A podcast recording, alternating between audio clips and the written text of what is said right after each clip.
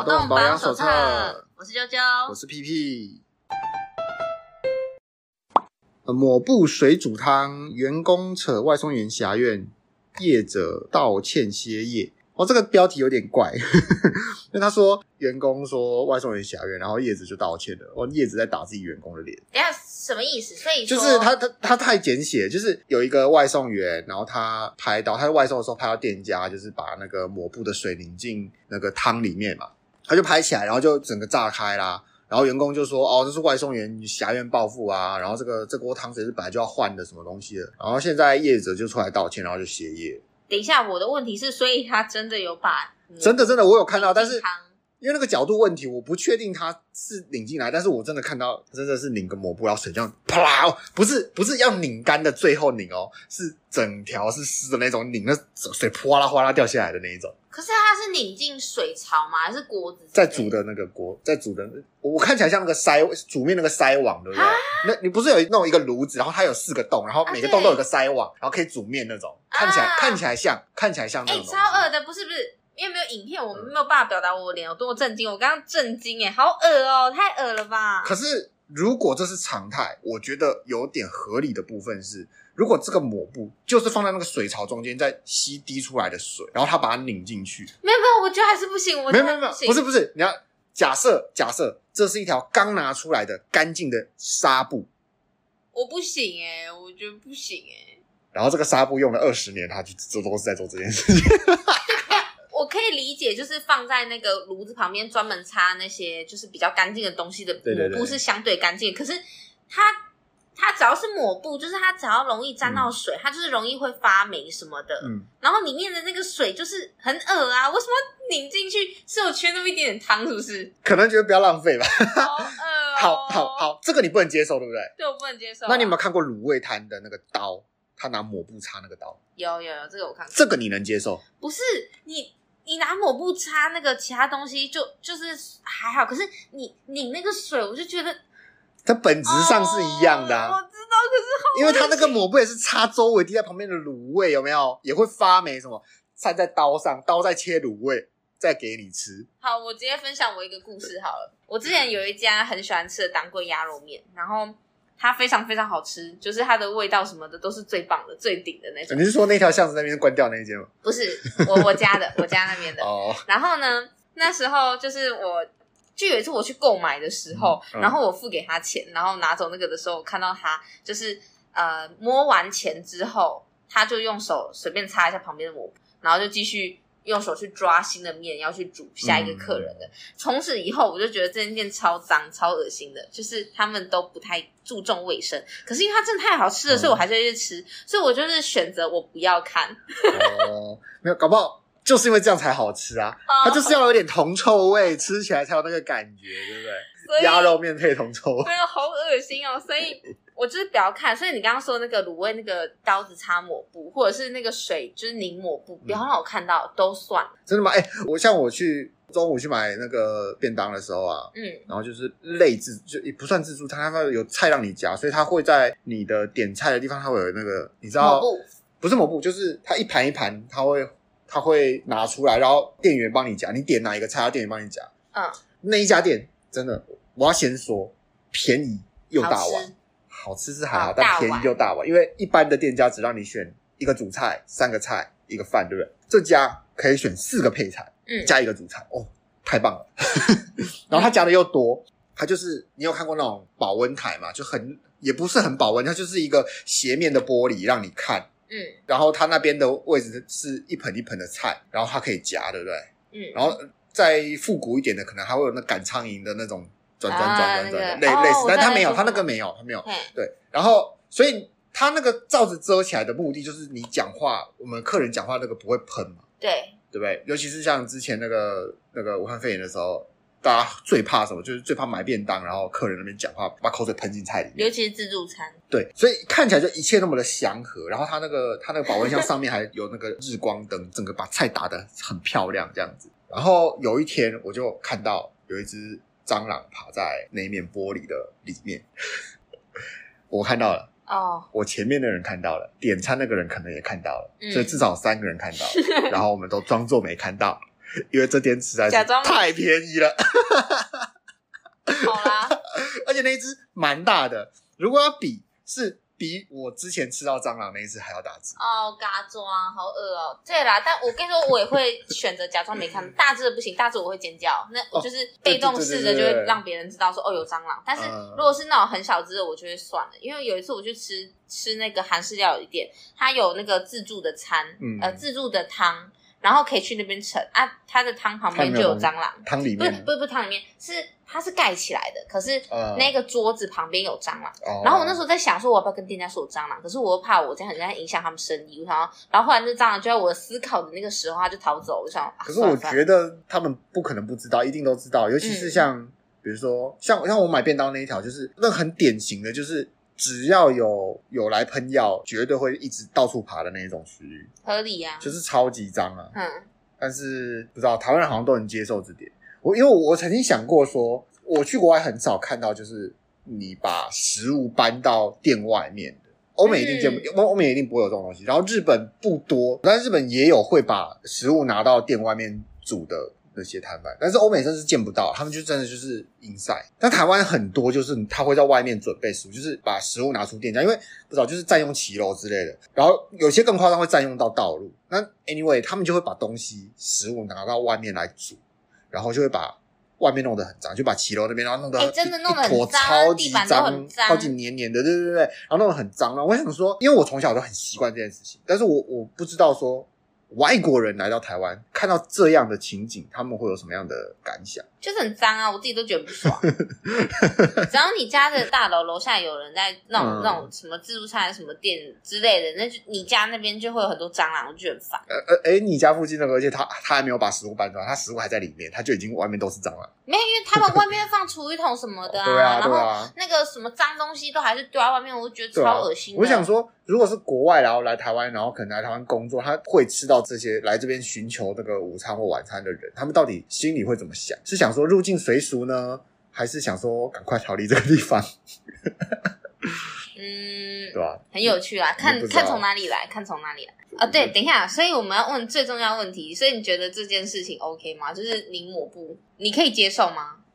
老实说啦，我刚刚都分享过，我看到蟑螂了，哦、对不对？这里可以。那我只要假设我今天我要买他家店的东西，然后刚好是属于那一锅里面的东西，哦、我可能就不能接受。哦，但如果我隔天再来，我就觉得、嗯、OK，可能就是说服自己忘记这件事。你要 reset 一下就对了。哎，等一下，它会自动 reset 啊。不是，可是你看哦，那个凝抹布，你的手上的那些油，然后全部都混的那些水，嗯、然后再挤进去里面，哦，精华哎，超恶的，我真的不行。我不知道我有没有讲过，就是在我大学的时候，我们附近有一间那个叉叉的卖水饺锅贴店的。嗯 然后我有个朋友在里面打工，然后他分享他的见闻，就是他那边刚好有请个外劳跟他，然后某一天他就看到那个外劳不小心把抹布掉进那个玉米浓汤桶里，他们两个都知道这件事情，他们两个都看到了，但他们两个都没有要处理，就让这件事过了，然后那一桶也没有换，就继续供餐。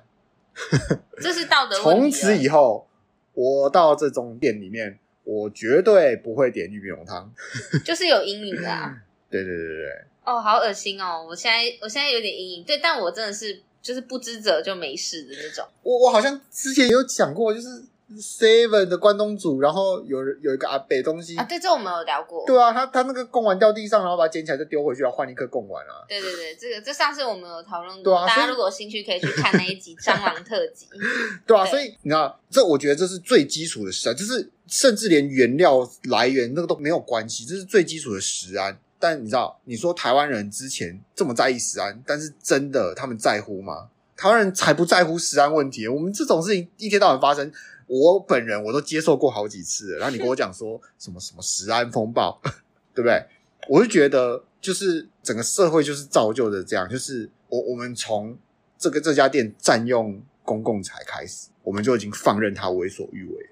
那我应该怎么办？我去喷 他吗？哎、欸，你可以不要把球弄那么脏吗？你知道蟑螂很多吗？这样子吗？我不晓得。做个七八人。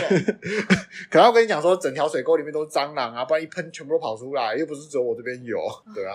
心好累哦，我觉得心好累。而且你住那边周围也都是，也不止一间啊，也是也是大家做吃的，然后越开越多间。你知道我每天回家的路上，我都像是在跳舞一样，就闪那个蟑螂，闪老鼠。对吧？所以坐车的周围一定有蟑螂，然后你怎么可以拒绝相信这些蟑螂会污染你的原材料嘛？对不对？什么意思？就是这些蟑螂，就是他们备餐的地方会不会有蟑螂爬过？很可能会有啊，对不对？没有，连我们自己在自家如果煮东西的时候，或者是家里有蟑螂，也都一样。对啊，就是像。家里常备的罐头就放在柜子里面，然后你很久没有用，拿出来就发现都蟑螂大便。虽然蟑螂吃不到里面的东西，但他们会在那边大便。然后保鲜膜的那个盒子一样啊，藏一些蟑螂啊，都是大便啊。没错，对吧？所以，当然我会觉得说这样的事情，当然你身为一个业者，你这样你在赚别人的钱啊，你如果不管不顾，就是买黑心钱嘛。虽然在台湾黑心赚的钱真的是比较多啊，但这就是黑、啊、黑心钱。那就那就勇于检举。很脏就检举他，不过他也歇业了啊。但是我相信，就是就算他重启或是干嘛的，这件事情不会有太大的改善。啊、嗯，我觉得我我不我不相信他会有什么能改善的地方，除非、啊、除非也没有除非啊，就就这样。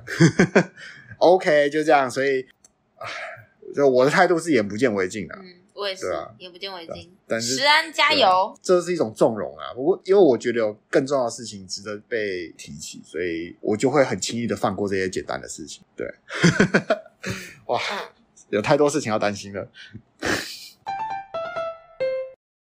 巨石强森法则，你知道巨石强森法则吗？就是呃，如果那个像我这个老人还在用 Facebook 的话，就会看到，因为最近呃性骚扰的案件就是频繁爆发嘛，对不对？然后就有些人就提出说，好像有人曾经说过，就是一个巨石强森法则，它可以有效的避免性骚扰。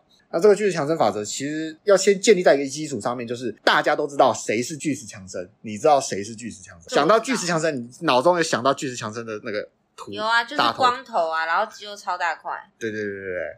好，那他这个巨石强森法则是这样的，就是你要要避免性骚扰，那你就把所有你以外的人都当成巨石强森。好，那现在你会对巨石强森做的事情，你再对你周围的人做。这个人是巨石强森，然后你会对他做这件事情，好，你再对这个人做。啊，如果你不会对巨石强森，就是你不会对你眼前这个巨石强森做的事情呢，那你就不要做。嗯，对，他说这样就可以有效避免性骚扰，这样子。乍听之下好像很有道理，对不对？因为对啊，就是他是巨石强森诶，你怎么会对一个巨石强森性骚扰？嗯、呃，一个巨石强森不对，你怎么会对巨石强森性骚扰呢？对，一般人的想法可能就是这样，但我觉得这这就太简单了。这个人想就太简单了，因为只要你的参照物是男性，那基本上在台湾这个方法就永远注定失败，嗯、对吧？同意吧？可能不止台湾。对，但我觉得就是性骚扰这件事情本来就不应该只用就是所谓巨石强森法则去规定，因为巨石强森就是男生啊，啊女生有时候有一些事情就是那个那个尺度就是比较怎么说呢？那个边界就是比男生还严格。应该这么说，他会我相信他会提出巨石强森法则，他的他的起因应该是、嗯、巨石强森给人的印象会让人硬汉吗？不会对他做违法的事情。就是他，他是以这个意念去做这件事情。但我之前听巨石强森法则的时候，不是用在性骚扰这一部分，用在他就是说你在路上如果不敢对，对对对，他是用在尊重，就是说你不敢对巨石强森说，哎、欸，这操俗啦这些这种话，那你就不要对路上看到的人做这件事情。所以我觉得，如果用在性骚扰这方面，可能就会有一些那个够的不足的地方。对，但是同样的，就是比如说尊重的部分，你只要把。某一个人当做意向的话，就是当做那个比例尺，嗯、那这个方法就注定失败。是啊，那那你觉得，就是如果我提出一个你妈法则，你觉得怎么样？你不会对你妈做事情？哦，我跟你讲，会对妈妈做不好的事情的人很多。哎，我不知道，我不知道有没有分享过我的，我国中我就有个同学，他对他妈真的超坏，但他对他对其他同学都超级温柔。他对他妈多坏？有多坏？你可以说说看嘛？你说把棒棒糖摔地上。就是他妈对他感觉很好，就是会是会带他来陪他来学校上课，就是陪他来学校，然后带他来上课，然后陪他，然后帮他准备早餐什么干嘛的，帮他整理服服帖帖这样，然后他直接用骂的把他妈骂回去，嗯，就是就是用骂的对了。可他本人是一个非常看起来他就是一个温柔可人的小男子。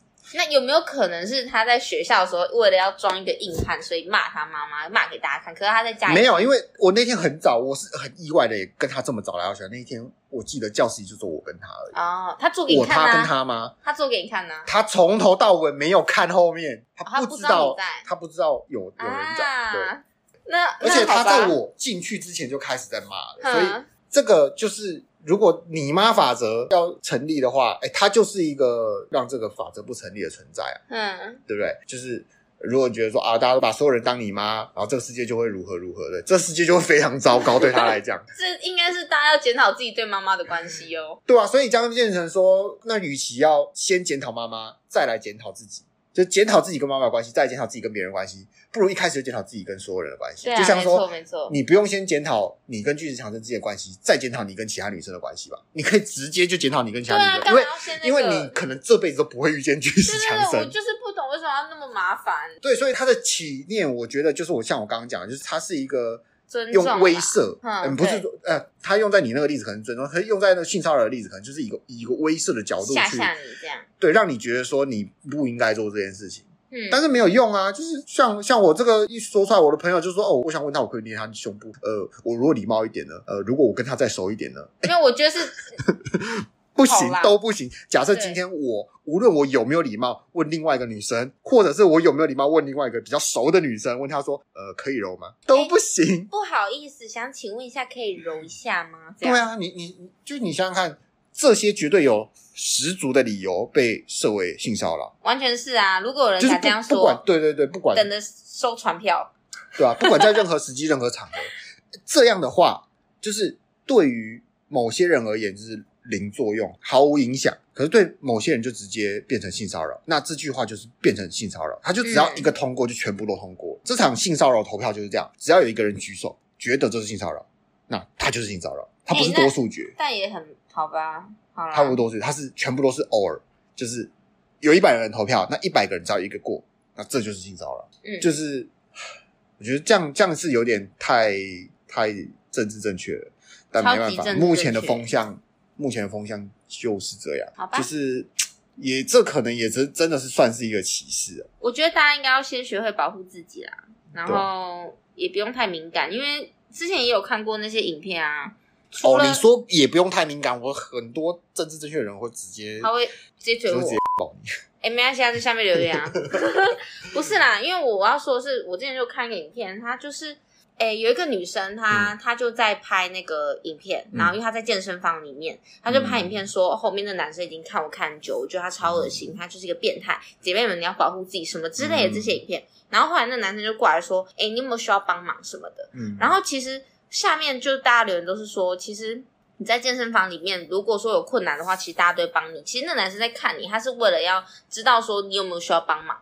就是，但是有些人会觉得说，嗯，我就不需要，那个时候一直看。对对对，对但是那个有一点太夸张，就是我知道这个是这是一个风波，就是那时候还蛮新奇，就是网红，然后女生特别去健身房，假装在，也不一定假装，反正她没有真正在健身，她就是拿着那个手机自拍，然后可能她开光角，或是自己后面还有一个大面镜子，就是看。去照说谁在看自己，然后那个发一些动态，说什么哦，谁谁谁在看我啊？说我在这边坐多久，要干嘛干嘛？对啊，然后就有人提出反制啊，说他坐在那边坐很久了，对啊，我都没办法用。而且大部分的男生去健身房，基本上也是在看其他的大鸡鸡男。对，就是。我个人经验而言啊，我会去看的反而是那些做的很认真，然后我想说，我靠，你居然这么重，你有办法？你到底怎么做到？或者是说，哎、欸，你你你那个那个胸这这么漂亮，你而是男生，我靠，这也算是一种性骚扰。哦我觉得他胸部做的那么漂亮，我想说他到底平常要做什么动作？我会看。然后还有一种就是，我也曾经遇过，就是我我那时候在加拿大的健身房，我相信他那个时候是欧美的眼光里面的正妹，我不知道他是不是网红，但他就真的就是。他也没什么在做，然后他就是一直跟旁，我不知道旁边的人在那边聊天，还是他在自拍，或者是在直播什么之类的，然后就会一直站着。因为一开始我进去的时候，他就站着某一个器材，那那个器材是我中间会要用到的，嗯，他就一直站着。我慢跑跑了三十分钟，我骑脚踏车，然后我做了其他的肌力训练，我做完一轮，然后我现在我在练肚子，我看到他还在那边，我就想盯着他，盯到他心里发寒。可是我突然想到说。不对，如果我这样看着他，他以为你是，因为我看着他，我有一个感觉是，我看着他，然后他也会在偷看我，然后好像觉得说我在干，就是猥琐这样 那种感觉，然后我就我心想就是不对，算了，那我今天就不要做这个。然后我我那天就是那个，反正那个气草就没用，然后就我就其他做完就走。所以这个事情我也是亲身亲身遇到过，就是类似的像这种感觉。我会觉得说，每个人画的线真的是不太一样。所以有些人真的是说他故意，就是比如说像刚刚我说的那群网红，就是故意就是他去健身房就是要拍别人看他，对吧？然后除了这些人以外，那一般人就算是什么我们说什么哦，普通人、正常人，我们的标准也都是不一样。每个人的标准都不一样，而且有些人标准很奇怪，就是有些人也不是有些人，我觉得可能大部分的人会觉得说，女生我碰你可以，可是，在同样情况下你不能碰我，是不是？蛮多人有这种想法。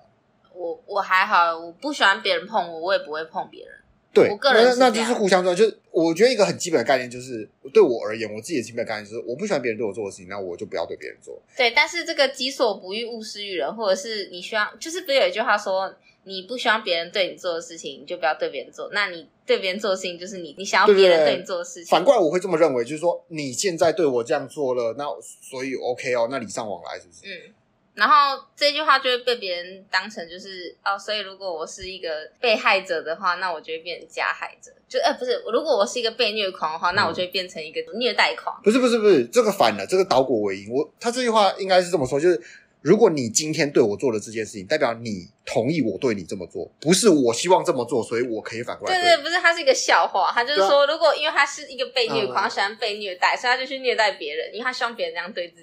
他、哦、是一个笑话啦。哦，是这样。对对对对对。对啊、所以所以他就变成说，我不确定我是不是这样遇到，因为后来就是没有多加联系，就是嗯，就是这一个人，他就是对我做了某件事情，然后我就觉得说，那你在社交场合上你做了。好，OK，那我觉得说，那那那那就没问题嘛。然后我想说，那那这样我也放松，我就不用那么拘谨嘛，放松一下。然后我就隐约感觉到说，嗯，不对哦，这个态度不太一样。然后我就觉得说，嗯，他可能是个双标仔。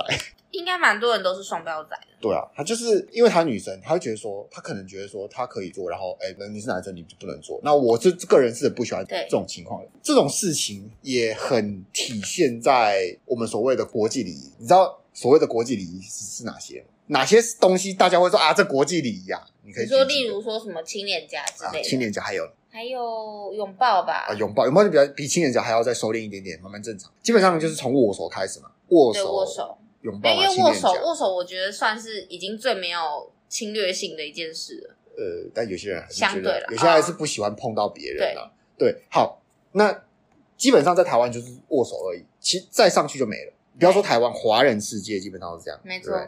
然后。如果你在做，你你说啊，这是国际礼仪啊，就抱一下这样子，哎，性骚扰，嗯，对吧？危险哦。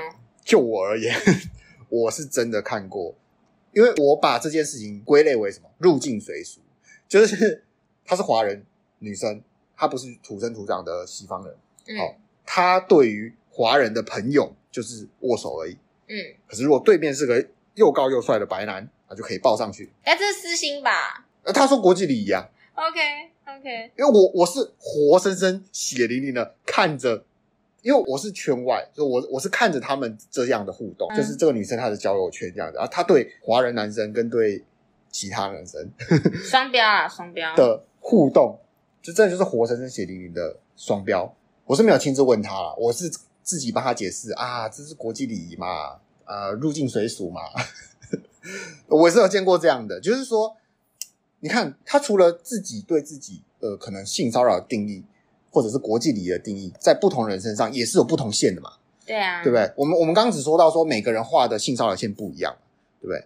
那现在可能会变成说，面对每一个人，可能线都是不一样，就是比如说、嗯、不同族群或不同人，对 A 跟 B 自己的线不一样，然后 A 对 C 跟 B 对 C，还有 A 对 D、B 对 D 这些线又都不一样，所以其实蛮蛮难去规定或者是划清界限。就算法律还也好，法律也就只是画他觉得说，哎，大部分人都会支持的那一条，对啊，支持而已哦，并不同意哦。就是说，哦，你画在这里我可以啊，但是我自己本身不这样，对，嗯、就是他也只能这样画嘛，对吧？所以就变成说，你要怎么去定，对吧？如果如果是你，你要怎么去定？这就蛮难的。但是我觉得就互相尊重，然后再来就是，如果说你遇到你真的觉得不舒服了，就是直接说，不要。因为我觉得最好最简单的处理方式，一定是当面对那个人说你的感受。毕竟告别人也是劳心劳力啦。哎、欸，你这样讲真的会被攻击很惨啊！真的吗？因为有些人就觉得说这，因为这是权势啊。那你你在权势之下，当下他就说哦没有啊，这是我主管啊，我我这样子，我我当下如果讲了我就没工作啦。我觉得是看情境啦，因为像是像是刚刚是在说那些比较比较像是在线下，就是工作以外的地方的时候，像是朋友或者是种族，然后或者是在健身房之类的，你有感受到不舒服的时候，我啦，我我觉得我如果感受到不舒服，我可能会直接说。但是如果说是刚刚说的那种权势的这种，我觉得。当然，他就是必须要去正视的一件事情。你会吗？如果换做是，因为我没遇过，我也很难讲。如果你真的需要这份工作，同理啊，对，同理心，我我对啊，所以就很难。我我好像在哪里有看到说，我不知道，我不知道这是实际发生的还是它是一个剧。我，但是它的剧情，它的故事缘由来讲，就是一个妈妈，然后她离婚了，然后她必须要赚钱养小孩，所以被迫去选择一个，她自称被迫去选择一个没有女性在做的工作，就是这个那个职场原本都是男生，可能是矿工吧。之类的，嗯，然后他就发现了那边的职场充满了各种性骚扰、歧视啊，性骚扰跟歧视，对，对，就是大概就是这样一个故事。但是这个剧情其实就到这，因为我了解它大概就是这样的一个蓝图。然后我在想说，我对于这个这一个故事的感想，这到此的感想是说，所以我们要界定说，这个是一个职场霸凌、职场性骚扰，还是说你一个外来者，你应该入境随俗？你你这个故事对不对？我我不是看电影或电视，但是我好像有看过类似的新闻嘛，对不对？嗯，是，是就是书里面例例子之类的。嗯、然后这就很真的很难，因为像是有一些地方，有些职场是男性比较多的时候，他们真的确实是会开一些这类的玩笑。那他们自己彼此之间，男生是觉得说 OK 啊，没问题。可是女生可能就会觉得说，这个感觉侵犯到自己了，嗯嗯、冒犯到了这样。所以我也觉得很难啊。所以，那所以当你当你是一个原本是文化外的人，然后你进去的时候，嗯，你会觉得你要入境随俗，还是你们这些人都是性骚扰，都抓起来关？然后在另外一个条件哦，就是一样的场景，你要问自己：难道你认为的是对的吗？我要流汗了，我要流汗了。我因为好，我们我们把这个场景换到另外一个地方看哦。你是女生，你去伊斯兰国度旅游，请问你要不要包头纱？我就选择不去。你你这个问题直接从，因为如果你刚刚你刚刚毫不犹豫，你现在至少该犹豫了，对不对？对啊。你去伊斯伊斯兰国度，如果你刚刚觉得说，哦，没有啊，这就是职场性骚扰啊，嗯、啊，那你去伊斯兰国度，你要跟他讲说，哦，没有啊，你怎么可以强迫女生抱头纱？你们这些人都该死！哇，那该死的是你，哎，对吧？所以在各种不同的情况下，我们有各种不同的线，嗯，然后画在各种不同的地方。然后我们现在要很小心别人画的线，至少在现目前性骚扰这件事情，因为怎么说，就是真的每个人的标准都不一样，然后每个人从小的教育都不一样，然后性骚扰这个法它很难定，因为它要定的没有到强奸那样的过分，对，但是它又不能定的太狭隘，让很多案件没办法成立，对吧？